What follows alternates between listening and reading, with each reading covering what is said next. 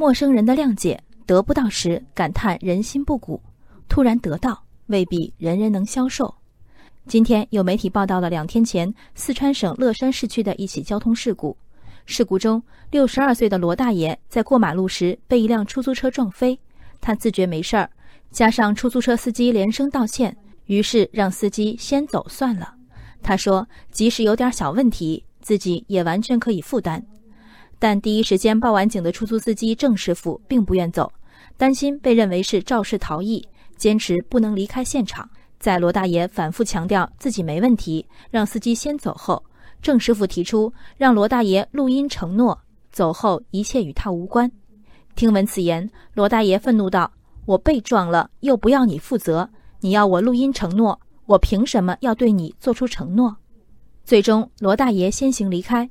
留下孤身一人等待交警到来的郑师傅以及大批围观市民，在被撞的罗大爷眼中，出租司机不近人情，自己被撞三五米远，非但没借机讹上一笔，还主动谅解司机。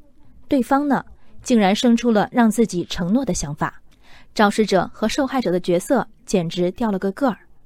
在司机眼中，罗大爷更是不解行情，开车有点意外难免，逃逸可是头宗罪。你让我走，我怎么知道你是不是真的想让我走？你这会儿是真心谅解我，回头反悔了，我怎么办？留个凭证算那么出格的要求吗？大凡开车者与肇事的郑师傅大概都心有戚戚。这场争执根本上是人情和规则的冲突。罗大爷有小伤小痛不在话下的胸襟，这本是社会的温暖和正气，偏偏这份温暖不多见。不仅令接收者满怀疑虑，也让现有的规则设置措手不及。罗大爷的豪气在何种情况下能被痛快领情，而非反复掂量？仅仅寄望于出租司机识人有方，准确提取罗大爷的善意，无异于呼唤读心术。如果罗大爷没有表现出难得的气度，后面的讨论本不会发生。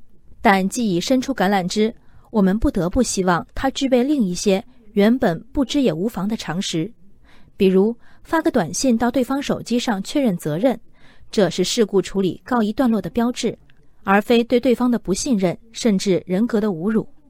这话要说出口，之所以如此艰难，是因为罗大爷明明是先敬对方一尺的一方，如何要求他再敬对方一丈？当交警告诉彷徨的出租车司机，如果对方让他走。他打电话说明情况是不会被认为逃逸的。细想来，这个方案里仍然没有提及证实对方让他走的方式。